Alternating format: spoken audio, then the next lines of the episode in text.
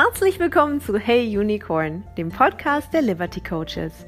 Mein Name ist Katharina und gemeinsam mit meiner Freundin Jenna habe ich die Liberty Coaches gegründet, um Menschen dabei zu unterstützen, eine gewaltfreie und positive Verbindung zu ihrem Pferd aufzubauen. Interessierst du dich für die neuesten Erkenntnisse in der Motivations- und Bewegungslehre oder suchst nach neuer Inspiration in deinem Training? Wir helfen dir dabei wir erzählen dir aus unserem eigenen Trainingsalltag und sprechen mit vielen Menschen, die uns und sicherlich auch euch sehr viel Inspiration mitbringen werden. Wenn ihr Fragen habt, wendet euch jederzeit gerne an uns. Wir freuen uns, von euch zu hören.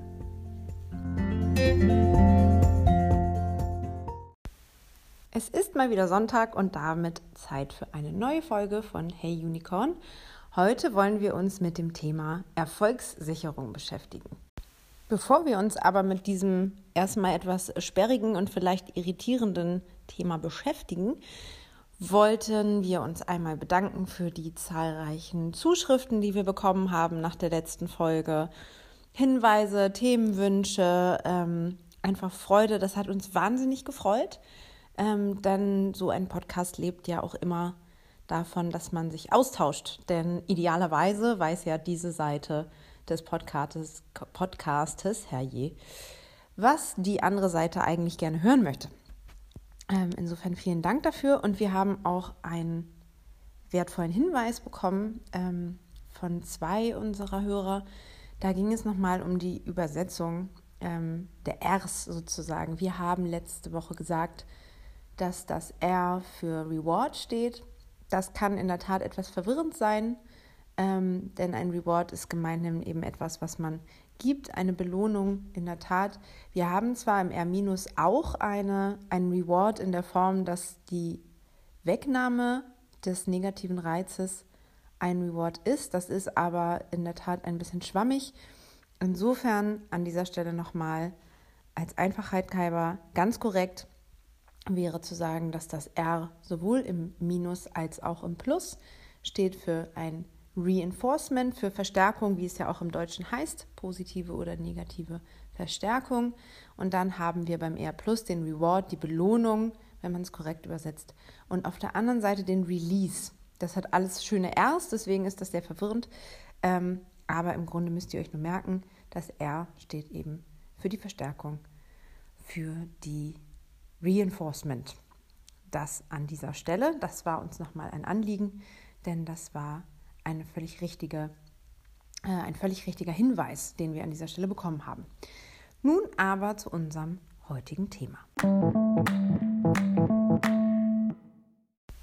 Erfolgssicherung ähm, oder auch Prepping for Success, was vielleicht diejenigen von euch, die einige englische Quellen auch nutzen, schon mal gehört haben, ist für uns ein wahnsinnig essentieller Teil der Arbeit mit Pferden. Egal ob vom Boden, vom Reiten, egal ob wir über positive oder negative Verstärkung sprechen, obwohl ich auch hier sagen muss, dass ähm, wenn man mit positiver Verstärkung arbeitet, das Ganze vielleicht sogar noch entscheidender ist. Allerdings äh, gilt es in der Tat für alle Trainingsformen.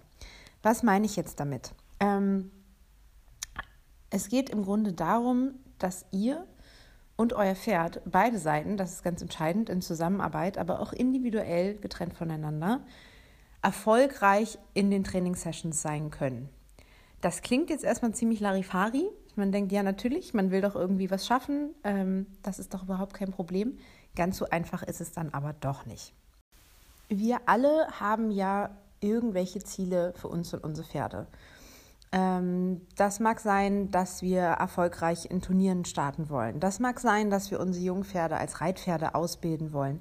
Das mag auch sein, dass wir ein Verlasspferd haben möchten, dass sich gewisse Herausforderungen lösen lassen. Die Liste ist eigentlich unendlich. Ähm, und das Problem ist häufig, dass wir zwar eine Idee im Kopf haben, was wir gerne möchten, aber entweder nicht so genau wissen, wie wir da hinkommen sollen oder ähm, vielleicht uns gar nicht so bewusst sind, was dieses Ziel eigentlich ist, sondern uns vielmehr einfach daran aufhängen, was andere Leute sagen, was unsere Trainer sagen, was wir mit dem Pferd tun sollen, uns aber gar nicht so richtig bewusst sind, warum wir das eigentlich machen sollen oder wollen, was uns da gesagt wird. Das führt häufig zu Verwirrung, das führt zu Frustration auf allen Seiten. Ähm, und deswegen wollten wir da einmal ein bisschen genauer drauf gucken. Für uns besteht Erfolgssicherung aus zwei Teilen. Der erste Teil ist, was wir auch gerade schon angesprochen haben, ist das übergeordnete Ziel. Ich muss wissen, wo ich hin will. Das klingt jetzt erstmal sehr küchenpsychologisch, ne? so Dream Big oder ähm, The Sky is the Limit, man muss es nur wollen. Ähm, ja und nein. Grundsätzlich müssen wir wissen, was wir erreichen wollen, damit wir daraus ableiten können, was wir tun müssen, um dahin zu kommen. Ähm, das kann ein sehr großes Ziel sein, das kann auch ein sehr kleines, sehr konkretes Ziel sein. Ähm, und für dafür wichtig ist dabei, dass wir eine sehr konkrete Vorstellung davon haben, wo wir hinwollen. Das ist deshalb wichtig, weil nur das uns ermöglicht, runterzubrechen, was genau in unserem Training denn passieren muss, damit wir dieses Ziel erreichen können. Auf der einen Seite sorgt das dafür, dass wir konkret planen können, was sehr wichtig ist, um Fortschritte zu messen, was auch sehr wichtig ist, um Erfolgserlebnisse überhaupt zu verspüren, aber auch um sicherzustellen, dass wir das Pferd und uns nicht überfordern. Denn wenn ich ein großes Ziel habe, kann ich das in viele kleine Schritte runterbrechen und so können wir sicher sein, dass wir auch wirklich alles berücksichtigen. Beispiel. Ich habe ein Pferd, was ich auf die Arbeit unter dem Sattel vorbereiten muss, beziehungsweise mein großes Ziel ist es, ich möchte mein Jungpferd einmal reiten. Das ist jetzt erstmal ziemlich schwammig. Da könnte man sagen, ja gut, ich muss mich dann da vermutlich irgendwann draufsetzen. Äh, dann muss ich vielleicht, äh, und dann komme ich schon zu, und das Pferd müsste vielleicht, und schon bin ich irgendwie in der Falle drin. So funktioniert das natürlich nicht. Sondern was ich mir überlegen muss, ist das Runterbrechen. Was muss das Pferd, und hier sind wir bei der Erfolgssicherung, was braucht mein Pferd, damit es sicher und erfolgreich diese Ziele abarbeiten kann, die ja meine Ziele sind. Denn, das hatten wir letztes Mal auch schon, die meisten Pferde kommen ja nicht um die Ecke und sagen, das machen wir heute. Ich habe eine richtig gute Idee. Schnall mir mal einen Sattel auf und wir machen mal einen richtig geilen Ausflug. Und ich habe übrigens auch schon meine Muskeln trainiert dafür. Ja, ähm, gemeinhin, wenn man ein Pferd fragt, worauf es Lust hat, mag es sicherlich auch irgendwann mal Lust auf Reiten haben, wenn es dann gut dafür ausgebildet ist und Freude daran hat. Aber ein Pferd kommt gemeinhin nicht auf die Idee, etwas zu tun, äh, was in unserer menschengemachten Welt für es vorgesehen ist. In den meisten Fällen jedenfalls. So, zurück zu unserem Pferd. Ähm, es gibt Reitweisen, in denen das Pferd relativ unvorbereitet darauf reingelassen wird. Äh, es wird sich quasi einfach entweder selber draufgesetzt ähm, oder etwas drauf befestigt und sobald das Pferd das irgendwie hinnimmt, setzt man das drauf und der Rest kommt dann später. Also quasi, man zäumt das Pferd im wahrsten Sinne des Wortes äh, vielleicht oder zumindest im übertriebenen äh, Sinne äh, von hinten auf, ähm, weil nämlich die ganzen Voraussetzungen fehlen. Die erarbeite ich meistens dann hinterher. Dann merke ich nämlich, okay, wir haben das jetzt geschafft. Dieses Ziel, was ich habe, das ist jetzt ein sehr übertriebenes Beispiel, das gilt aber für viele Dinge im Pferdetraining. Ähm, und dann gucke ich, was ich für Probleme habe und die löse ich dann. Und unser Anspruch und unser Ansatz wäre da eher zu sagen, was ist denn von vornherein nötig? Was brauche ich, damit das Pferd das am Ende kann? Und dafür breche ich das mal runter. Ähm, wenn wir bei unserem Beispiel bleiben mit dem Reiten, kann man zum Beispiel sagen, okay, das Pferd muss Zügelhilfen verstehen und Schenkelhilfen verstehen, zumindest Zügelhilfen oder Worthilfen, damit es weiß, was es tun soll. Das Pferd muss gymnastiziert genug sein und vernünftige Muskeln haben und balanciert genug sein. Ähm, es muss das vielleicht auch schon mal geübt haben.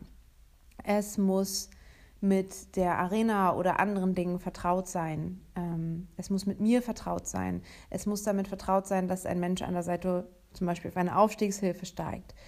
Ähm, es muss auf Kommando anhalten können und die Gänge machen können. Ähm, es muss seine Balance halten, das hatten wir gerade schon, aber nochmal speziell mit einem Reiter oder einem Gewicht auf dem Rücken. Ähm, es muss psychisch in der Lage sein, sich fremdbestimmen zu lassen. Ähm, ihr seht, die Liste ist endlos und lässt sich auch immer kleiner runterbrechen, denn jede von diesen großen Tasks hat viele kleine. Und das klingt jetzt erstmal ein bisschen aufwendig, wenn man denkt, boah, das ist ja hier wie bei der Buchführung. Aber ähm, tatsächlich macht das euch auch erfolgreicher. Ihr habt nämlich nicht das große Fragezeichen, das große Ziel, was man dann immer noch nicht erreicht hat, obwohl man ja schon 100 Jahre daran arbeitet, gefühlt, ähm, sondern ihr habt viele kleine Schritte auf dem Weg dahin, die relativ leicht zu schaffen sind für euch und euer Pferd. Und ihr merkt den großen Prozess quasi gar nicht. Ihr habt viele, viele kleine, erfolgreiche, entspannte Trainingssessions und am Ende kommt das Große dabei raus. Aber das erfordert natürlich Vorbereitung. Denn damit man so eine erfolgreiche Trainingssession hat, muss ich mir ja erstmal überlegen, was ich in dieser Trainingssession überhaupt schaffen will und was die Schritte dabei sind. Auch da nicht für eine Trainingssession sagen, ich will heute, dass mein Pferd das und das kann, ohne mir zu überlegen, welche Schritte ich dahin brauche. Ähm, denn dann wird es ganz schnell für beide Seiten stressig und unangenehm, weil ich nicht einen Schritt zurückgehen kann, weil ich nicht sagen kann, okay, das hast du verstanden, den nächsten Schritt noch nicht, wir machen noch mal einen Schritt zurück, wir fangen noch mal von vorne an. Ähm, denn, und das ist die zweite Säule der Erfolgssicherung, ist die Flexibilität. Das klingt jetzt erstmal widersprüchlich, nehme ich an, wenn man sagt, du musst jetzt hier deinen Plan machen. Gefühlt haben alle ihre To-Do-Listen rausgeholt, bis ins kleinste Detail geplant und dann kommt Katharina und sagt, jetzt musst du auch noch flexibel sein. Äh, jeder, der schon mal ein Projekt gemanagt hat, weiß, dass das der schöne Widerspruch des Projektmanagements ist ähm, und äh, weshalb man auch das agile Projektmanagement überhaupt erfunden hat. Und im Grunde macht ihr hier nichts anderes als agiles Projektmanagement, denn ähm, da ist ja noch ein zweiter Kandidat im Spiel, nämlich unser Pferd. Und übrigens auch wir. Das eine ist unser Plan. Wir haben also genau unsere Schritte aufgezeichnet. So, und jetzt kommt das wirkliche Leben dazwischen. Das heißt, ich brauche immer einen Plan B. Ähm, wenn wir nochmal bei unserem Reitpferd bleiben, ähm, sagen wir vielleicht, okay, wir üben heute mal ein Sattelpad aufziehen. So, das ist ja immer so gerne ein erster Schritt, dass man sich mal dran gewöhnt. Und dann kommt ihr in den Stall und ihr seid schon komplett genervt. Der Tag war scheiße, der Kaffee ist über dem Armaturenblatt ausgelaufen, es regnet in Strömen, irgendein Vollidiot hat euch noch zugeparkt. Ähm, dann ist euch auch noch ein bisschen Mesh auf die Füße gelaufen. Und jetzt steht ihr da und in der Reithalle reitet auch noch jemand. Und zwar nicht irgendjemand, sondern am Ende auch noch jemand, der äh, einen gerne mal umreitet. Oder die klassische Dame, die, oder auch Herr, ich will jetzt hier gar nicht gendermäßig um die Ecke kommen, ähm, die immer alles besser weiß. Klingt jetzt nicht so nach dem optimalen Moment, um genau etwas Neues zu üben, das dann vielleicht auch noch Platz in der Arena benutzt, äh, benötigen würde, den ihr nicht habt, ähm, mit einer Geduld, die sowieso etwas fragwürdig ist. Ähm, euer Pferd hat vielleicht auch noch einen beschissenen Tag, hat so richtig einen von Latz geknallt gekriegt auf der Koppel von seinem Lieblingsfeind. So richtig geil war das Heu heute auch nicht und ähm, insgesamt, man weiß es nicht so genau. So, Plan 2. Was macht man denn jetzt? Ähm, wichtig ist, dass man einen zweiten Plan in der Tasche hat. Ähm, das kann auch sein, ich mache heute gar nichts. Das ist auch ein Plan. Dass man einfach sagt, ich mache Beziehungsarbeit, Beziehungsarbeit ist auch wichtig für uns, wenn wir uns gegenseitig vertrauen wollen beim Reiten. Ich habe nicht das Gefühl, wir sollten heute was Neues üben. Wir verbringen einfach mal ein bisschen Zeit. Ich massiere dich ein bisschen, wir gehen vielleicht, drehen eine Runde um den Stall, wenn es nicht gerade regnet. Oder wir machen heute ein bisschen Führübung. Oder wir üben ein bisschen Zügelhilfen, denn das kann man auch im großen Korridor in der Stallgasse machen. Ein bisschen von links nach rechts. Oder wir üben auf Kommando anhalten. Das können wir auch draußen auf dem Platz machen. Damit ist dann einfach euer Erfolg gesetzt, weil das Teil eures Plans ist. Ähm, und das Pferd hat überhaupt die Chance, das zu erreichen. Denn wenn das Pferd körperlich oder auch psychisch nicht dazu in der Lage ist, kann man noch so viele gute Pläne machen, wie man will. Und es funktioniert nicht. Und das müssen wir dabei immer berücksichtigen. Man neigt bei solchen Plänen dazu, deshalb betone ich das so, dass man grundsätzlich immer von sich ausgeht. Was muss ich erreichen? Was müssen wir schaffen? Und nicht so richtig berücksichtigt, dass vielleicht der andere dafür länger braucht oder dazu nicht in der Lage ist. Ähm, oder da Faktoren mit reinspielen, die man gar nicht bedacht hat, weil man es einfach nur aus seiner Sicht runtergebrochen hat. Es ist für eine Erfolgssicherung tatsächlich nötig, dass wir uns auch in unser Pferd reinversetzen. Nicht im Sinne von, ob es wohl heute schlechtes Heu gefressen hat, obwohl, wenn man weiß, dass das Heu scheiße ist, das durchaus auch ein Faktor sein können. Ähm, Scherz beiseite. Es ist tatsächlich wichtig, sich auch darüber Gedanken zu machen, wie der Tag des Pferdes war. Zum Beispiel, ähm, wenn man sich anguckt, mein Pferd Bo. Das ist ein wunderbares Beispiel. Der ist ja schon, für diejenigen, die uns auf Instagram folgen, wissen das, ähm, schon eine ganze Weile in Boxenruhe der hatte eine Kolik-OP, darf immer mehr raus. Wir haben auch einen Bewegungsplan, aber ist ein sehr bewegungsfreudiges Pony. Ähm, und eigentlich ist in unserer Planung im Moment, dass wir emotionale Kontrolle lernen. Also wir üben uns runterfahren, wir üben den Kopf runterzunehmen und zu atmen. Wir üben ruhig nebeneinander herzugehen und auf ganz feine Hilfen zu achten. Nun könnte ich mich die ganze Zeit darüber aufregen, dass Bo das nicht hinkriegt, aber das tue ich nicht. Denn ich weiß, dass er bis zum Platzen ist. Ihm ist langweilig. Der steht in dieser Scheißbox. Ähm, der sieht seine Freunde nicht. Und dann kommt er nicht nur einmal am Tag raus, aber ähm, natürlich nicht so viel wie sonst. Und dann sind wir in diesem großen, in dieser großen Halle und dann soll der auch noch sich konzentrieren und soll ganz ruhig neben, neben mir hergehen, obwohl der einfach nur explodieren möchte. So. Nun wollte ich auch nicht komplett meinen Plan aufgeben, denn wir sprachen ja drüber, irgendwie müssen wir ja auch vorwärts kommen und das ist tatsächlich für unsere gemeinsame Arbeit und vor allem auch die Arbeit, die er mit unseren Coaching-Kunden machen soll, sehr essentiell. Also haben wir eine Lösung gefunden, nämlich ähm, wir üben eine Heranruf- äh, Cue. Das heißt, ich gehe mit in die Halle, gehe dann an die Seite hinter die Bande, so dass er sich richtig austoben kann, stelle mich dann oben auf die Bande und rufe ihn. Und dann kann er im vollen Speed ankommen. Wir üben halt, dass er genau an einem bestimmten Punkt anhält. Er wird gelobt dafür und dann schicke ich ihn wieder weg. Und das machen wir die ersten fünf bis zehn Minuten. Das ist tatsächlich was, was ich wichtig finde, da wir ähm, oft auch so im Gelände sind, auch ohne Strick etc. Und ich muss mein Pferd zurückrufen können. Und zwar egal, in welchem emotionalen Zustand er sich befindet. Also wir sind auch da wieder bei der emotionalen Kontrolle, dass wenn er völlig wild ist, er dann trotzdem sagt, ach, sie hat gerufen, jetzt muss ich kommen, ich muss mich mal runterfahren. Das heißt, ich bin also in meinem Erfolgsplan, aber mit Plan B. Ähm, denn alles andere würde im Moment tatsächlich zumindest am Anfang schwer funktionieren. Wenn wir das eine Weile gemacht haben, können wir hervorragend manchmal noch das andere üben. Und wenn ich richtig schlechte Laune habe, dann machen wir auch manchmal einfach gar nichts.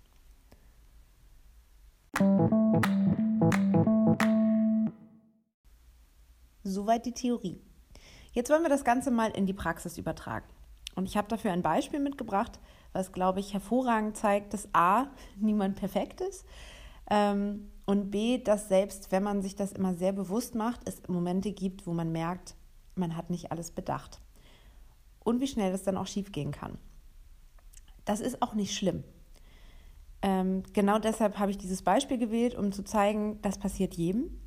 Das kann schiefgehen. Das ist auch nicht schlimm. Das wird immer wieder passieren, weil man kann nicht alles einplanen. Das wäre schön, wenn wir das alles könnten und in unseren kleinen Listen runterbrechen könnten. Aber egal wie viel Erfahrung man hat und äh, egal um welches Pferd es geht, es wird immer wieder so sein, dass überraschende Dinge auftreten. Denn wir können in unsere Pferde nicht reingucken, erstens. Und zweitens weiß man sowieso nie, was an dem Tag vielleicht noch passiert. Jeder, in dem schon mal in der schönsten Dressureinheit ein Traktor vorbeigefahren ist auf einem Pferd, was bisher den Traktor immer okay fand und ihn dann wahrscheinlich einfach nicht gesehen hat und dann einen Riesensatz gemacht hat, weiß, was ich meine. Ähm, aber es ist wichtig, sich darüber immer wieder Gedanken zu machen, um das zu üben, um die ganzen Aspekte sich vor Augen zu führen, die Komplexität vor Augen zu führen und es so für einen selber und das Pferd immer leichter zu machen und sich einfach besser kennenzulernen. Das Beispiel, was ich mitgebracht habe, ist etwas, was heute passiert ist. Unsere Instagram-Follower wissen es schon. Baby Alf hat neue Hufe bekommen. Was ist denn jetzt an gekürzten Hufen so aufregend? Fragen sich jetzt vielleicht die meisten. Kurz zum Hintergrund. Alf ist unser Mustangfohlen, der wird am 1. Mai tatsächlich ein Jahr alt, ähm, ist also noch sehr klein und hatte bisher mit Schmieden nicht so viel am Hut. Ähm, man könnte sich jetzt fragen, warum. Er ist ja jetzt doch nicht mehr so ganz jung. Kurz zur Geschichte. Alf ist zu uns gekommen äh, vor einigen Monaten und war tatsächlich komplett roh. Das heißt, er ist überhaupt nicht gehändet worden von Menschen. Das Einzige, was er ansatzweise damit zu tun hatte, abgesehen davon, dass natürlich regelmäßig bei denen mal jemand geguckt hat, wie es ihnen so geht, ähm, und ihnen Futter gebracht hat, äh, hat er ein Halfter aufbekommen, als er in den Transporter gekommen ist. Das haben wir dann hier wieder abgenommen und haben dann komplett neu angefangen mit dem Training. Das heißt, Alf lernt alles von der Pike auf bei uns, was ihn natürlich äh, einen interessanten Fall macht für solcherlei Beispiele und auch uns immer mal wieder an seine äh, beziehungsweise unsere Grenzen bringt. Wir bringen uns gemeinsam an Grenzen. Nun aber zurück zum Schmiedbesuch. Alf hat also noch nie einen Schmiedbesuch gehabt, hat noch nie einen Schmied gesehen, hat noch nie die Füße gemacht bekommen, musste das jetzt, ähm, da die Hufe deutlich zu lang waren, schon bereits eine ganze Weile. Ähm, und natürlich ist das auch einfach ein wesentlicher Bestandteil des Lebens eines domestizierten Pferdes. Ich habe mich also hingesetzt und habe einen Plan gemacht, habe runtergebrochen, habe mir überlegt, was braucht mein Pferd, damit das funktioniert. Ich habe mir überlegt, er muss ein Halfter aufziehen können äh, und an diesem Strick gehen können. Er muss die Hufe heben können und muss schon mal mitkriegen, dass jemand an seinen Hufen herumspielt, muss dabei ruhig stehen können. Und dann dachte ich, dass ich es eigentlich habe und hätte da wahrscheinlich schon merken müssen, das kann nicht sein, denn das sind ein bisschen wenig Punkte. Das ist ein bisschen wenig runtergebrochen. Äh, Wäre ich einer meiner Kunden gewesen, hätte ich da wahrscheinlich äh, von mir selber sofort eine Nachfrage bekommen, wie denn da die einzelnen Unterpunkte aussehen. Ich hatte mich aber tatsächlich so auf das Halfter eingeschossen, weil ähm, das tatsächlich eine problematische Baustelle bei uns ist, die wahnsinnig kleinschrittig über Wochen geübt werden musste, dass mich dieses Halfter im Kopf so abgelenkt hat von der Gesamtthematik und so ein Gewicht bekommen hat, dass ich mich nicht genug in das Pferd hineinversetzt habe, um zu gucken, was braucht er denn wirklich alles. Was ist also passiert? Kompletter Vollfail.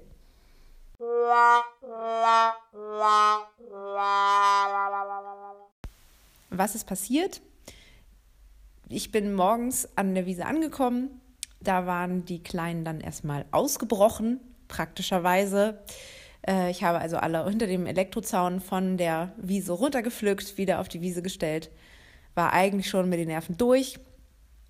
Dann kam mein Schmied, auch schon mit den Nerven durch, denn der arbeitet seit Wochen durch. Äh, viele durch in einem Satz, aber tatsächlich ist es so.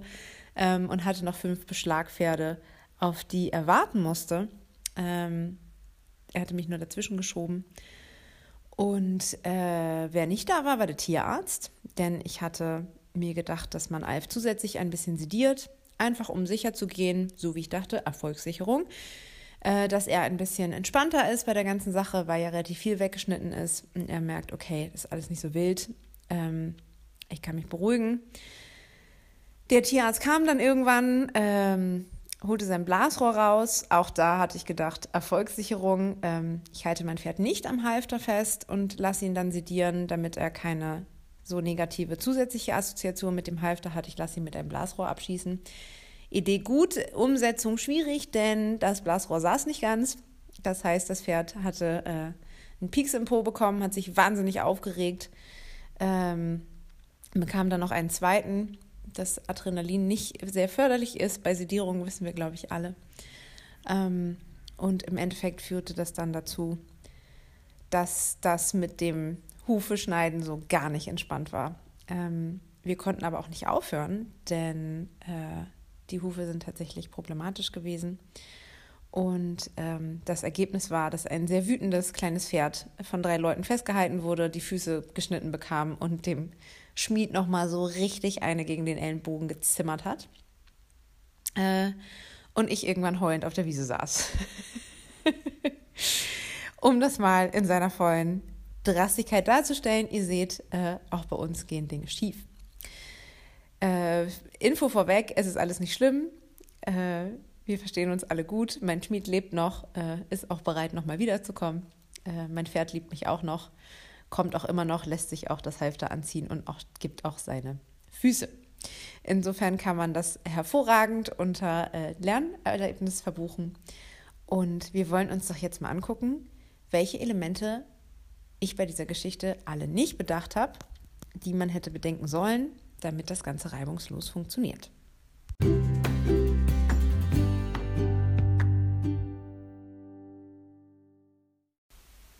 Wir fangen mal vorne an.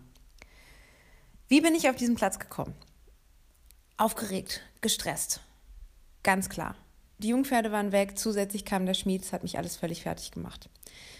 Wie wir selber den Platz und den, ähm, dem Pferd entgegentreten, ist ganz, ganz entscheidend. Pferde sind wahnsinnig sensibel und merken sofort, wenn irgendwas komisch ist. Und ich war so angespannt, dass Alf tatsächlich nicht mal zu mir herkommen mochte, weil der das gar nicht einordnen konnte, was mit mir los war.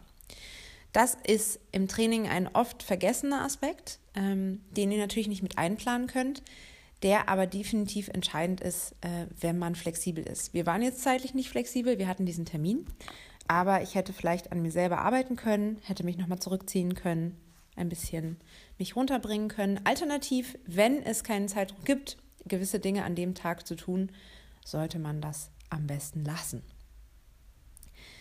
Dann habe ich als zweites bei meiner Planung außer Acht gelassen, dass ich zwar alles separat mit Alf geübt habe, aber nie kombiniert. Was heißt das?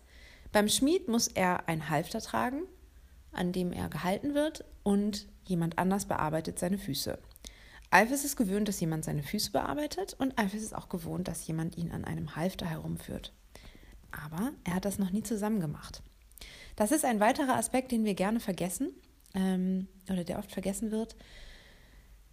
Dinge, die man einzeln kann oder die ein Pferd einzeln kann, muss man trotzdem üben, wenn man sie gemeinsam machen soll. Denn man muss sich auf beide gleichzeitig konzentrieren. Und das ist manchmal gar nicht so einfach. Finn fährt schon gar nicht, was ja auch noch verschiedene andere Dinge in seiner Umgebung wahrnehmen muss. Ähm, und daher kommt häufig dieses, aber er kann das doch, er weiß das doch, aber vielleicht hat er das noch nie an einem bestimmten Ort gemacht. Orte sind auch gerne so ein Aspekt. Ähm, oder eben in der Kombi, so wie hier. Wir hatten das nie geübt. Wir haben immer entweder oder gemacht. Ganz klarer Fall von äh, nicht genug vorbereitet, denn das hätte Teil unserer Vorbereitung sein müssen. Als nächstes, ähm, jemand Fremdes kommt. Mein Schmied ist ein ganz, ganz wunderbarer Mensch. Ein ganz ruhiger, ähm, charmanter Mann, der eine Art mit Pferden hat, die mich immer wieder beeindruckt. Aber er ist jemand Fremdes. Alf ist es gewohnt, dass fremde Menschen zu ihm kommen. Ich habe häufig Besuch. Es gibt andere Besitzer von Pferden, die auf dieser Weide stehen. Ähm, und er ist grundsätzlich ein Pferd, was fremde Menschen super findet. Ähm, nachdem er seine anfängliche Scheu abgelegt hat. Aber die machen eigentlich nie was mit ihm. Ähm, die streicheln ihn, die finden ihn super, die gucken ihn sich an.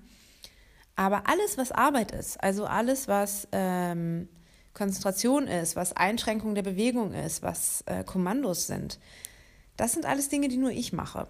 Gar nicht bewusst. Ähm, das ist natürlich in der Natur der Sache, weil er eben auch in dieser speziellen Situation war lange und äh, jetzt steht, wie er steht. Aber etwas, was mir hätte bewusst sein müssen, dass das vielleicht nicht selbstverständlich ist. Auch da bin ich von falschen Annahmen ausgegangen. Da er inzwischen so cool mit Menschen ist, habe ich gedacht, das ist kein Problem. Aber es ist eben was anderes, ob Menschen jemanden händeln oder in dem Fall ein Pferd händeln oder ob die einfach nur mal gucken. Ist vielleicht genau das Gleiche, weiß ich nicht, wenn man Leute kennenlernt, die kann man total nett finden, aber wenn man dann mit denen arbeiten soll, denkt man sich, hm, mal gucken. Anders ist es bei Pferden auch nicht. Fällt uns bei älteren Menschen, äh, bei älteren Menschen sage ich schon, bei denen vielleicht auch, bei älteren Pferden gar nicht so auf, weil die das schon so gewohnt sind, dass sie von vielen Menschen gehändet werden. Und selbst da ist das manchmal schwierig, weil Pferde mögen nicht automatisch jeden Menschen und mögen auch nicht von jedem immer angefasst werden. Viele geben da einfach nach. Und Alf ist es eben auch gewohnt, dass das jemand berücksichtigt. Und da sind wir gleich beim nächsten Schritt. Alf ist es gewohnt, dass er seinen Konsent geben darf, ob er angefasst wird oder nicht. Ähm, zumindest, wenn er am Halfter ist. Ähm, wenn er frei ist, ist das auch so. Ähm, ansonsten hat er aber auch die Möglichkeit, äh, ein Stück beiseite zu gehen. Gerade wenn er auch mal nachdenkt und mal sich kurz ihm was zu viel ist, dann geht er einen Meter beiseite und dann kommt er wieder zurück. Das ist was, was wir im Training tun. Das geht beim Schmied natürlich nicht. Das habe ich nicht berücksichtigt, weil ich ähm, nicht davon ausgegangen bin, dass er das benötigt, weil ja alles inzwischen auch funktioniert, ohne dass er weggeht. Ähm, und mein Schmied eben so sanft ist, dass ich dachte, das passt schon. Ähm, das passt aber nicht, denn Alf wurde das zu viel und er konnte nicht weg und hat darauf ähm, mit viel Nervosität und irgendwann eben auch Panik und Aggressivität reagiert, ähm, weil er seinen gewohnten Rahmen nicht hatte, in dem er einen Schritt zurückgehen kann. Das bedeutet überhaupt nicht, dass er den immer haben muss. Denn es gibt gewisse Dinge, dazu gehört unserer Meinung nach zum Beispiel ein Schmiedbesuch, wo es nicht optional ist, ob das Pferd mitmacht oder nicht. Aber trotzdem muss ich berücksichtigen, ähm, dass man das natürlich nicht einfach umstellen kann, ohne dass es vielleicht zu Fragen kommt. Ähm, ich hatte das zwar im Hinterkopf, habe es wie gesagt nicht genug berücksichtigt, weil mein Gedanke eher immer bei der Halftergeschichte war und weniger bei den Füßen. Ähm, auch da merken wir, die Vorbereitung war nicht ganz so, wie sie sein sollte. Dann habe ich noch auf der Liste Trigger Stacking. Auch wieder so ein schönes englisches Wort, ähm, was aber auch bei unserer Betrachtung oder der ganzheitlichen Betrachtung ähm, von Pferden wichtig ist. Denn genau wie bei uns ist es so, dass wenn viele Faktoren zusammenkommen, äh, das lange Zeit gut geht und irgendwann kommt das klassische, die klassische Explosion aus dem Nichts. Vielleicht kann man das gut erklären an uns selber, denn ich glaube, wir alle kennen das. Wir sind wieder bei unserem Tag, den ich vorhin angesprochen hatte. Kaffee auf dem Armaturenbrett, beschissene Kollegen, äh, beschissene Stallleute, dann auch noch Mesh auf den Schuhen. Und dann äh, ruckt das Pferd vielleicht einmal zu viel am Seil, das ist uns sonst egal. Und dann explodieren wir einfach. Was sowieso schwierig ist, denn wir sollten immer konsequent sein. Darüber sprachen wir ja auch schon mal. Das ist nicht immer 100 pro nötig. Äh, doch, 100 pro nötig ist es. Es ist nur nicht immer 100 pro möglich. Ähm, sollte aber zu 99 Prozent verlässlich sein. Ähm, und Pferden geht das genauso. Die hatten vielleicht auch ganz viel. Alf hatte zum Beispiel schon, der war aufgeregt, der war morgens auf einmal hinterm Zaun. Äh, dann hatten sie Hunger weil die Heulieferung nicht so pünktlich gekommen ist, wie sie das hätte sein sollen. Ähm, dann war ich so aufgeregt, er wusste nicht wieso. Dann war dieser Tierarzt da, äh, den er nicht kannte. Dann hat er auch noch zwei Pfeile in Po bekommen. Ähm, der war einfach völlig durch. Und dann kam auch noch jemand und wollte an seinen Füßen rumfummeln. Und das wollte er nun mal gerade gar nicht. Und dadurch, dass wir so viel Druck hatten, äh, Zeitdruck vor allem auch von meinem Schmied aus, ähm, hatten wir eben auch nicht die Zeit zu sagen, ja gut, wir atmen mal alle tief durch, wir lassen ihn mal kurz machen, dann probieren wir das nochmal oder ich hebe erstmal nochmal die Hufe aus, sondern das sollte dann durchgezogen werden. Ähm, und da hatte er mal so gepflegt, gar keinen Bock drauf. An einem anderen Tag, wo alles gut gelaufen wäre, wäre das vielleicht überhaupt kein Problem geworden. Wir können beim Trigger-Stacking bei Pferden natürlich nicht immer wissen, was vorher passiert ist. Und hinterher ist man immer schlauer. Aber tatsächlich sollte man sein Auge schärfen dafür, was ist da los, was ist schon vorher passiert.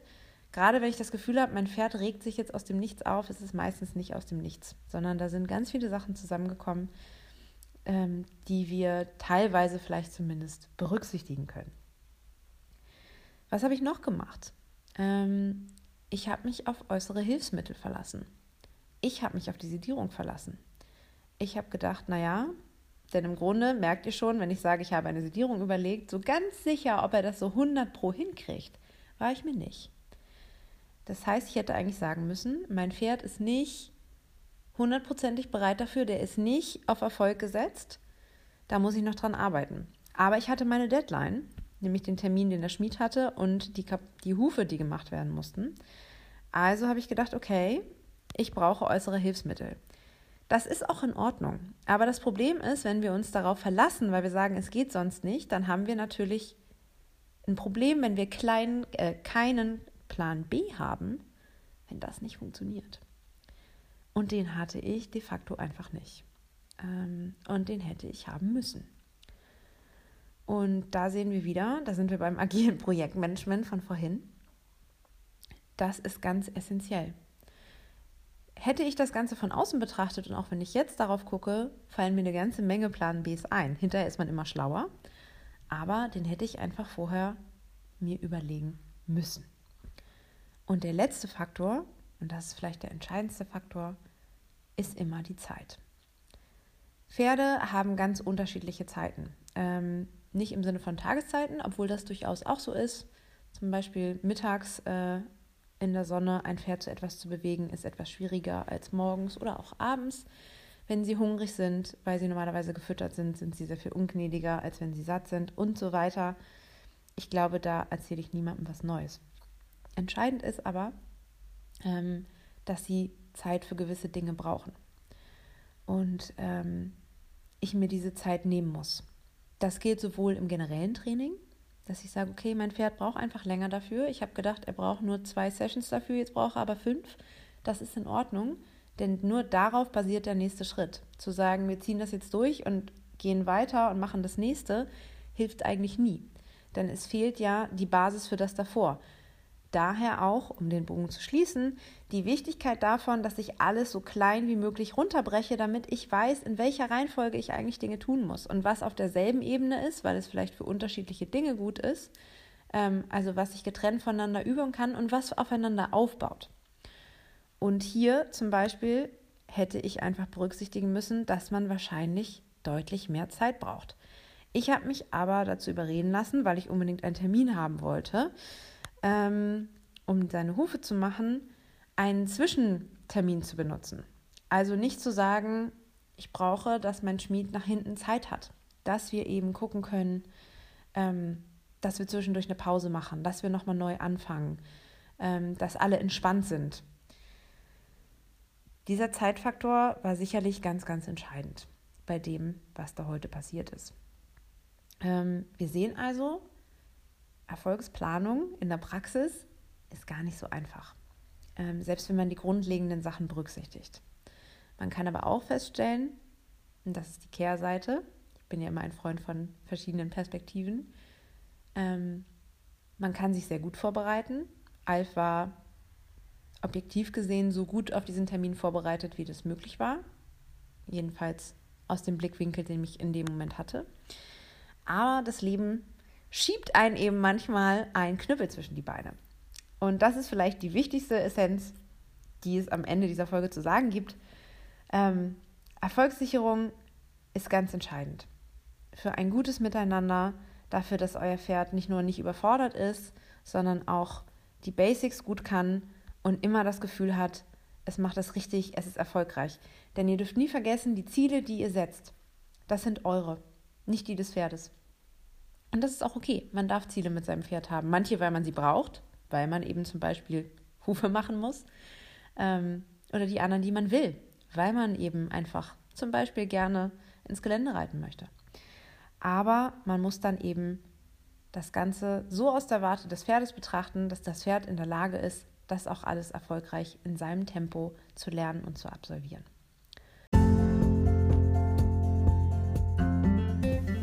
Wir hoffen, ihr konntet einiges aus dieser Folge mitnehmen. Habt ihr Fragen oder Anregungen oder möchtet uns einen Kommentar weitergeben? Schreibt uns gerne eine E-Mail unter thelibertycoaches at gmail.com oder besucht uns auf Instagram unter at thelibertycoaches. Alternativ könnt ihr uns auch direkt eine Sprachnachricht auf der Enker abschicken. Wir freuen uns auf euer Feedback. Bis zum nächsten Mal, eure Liberty Coaches.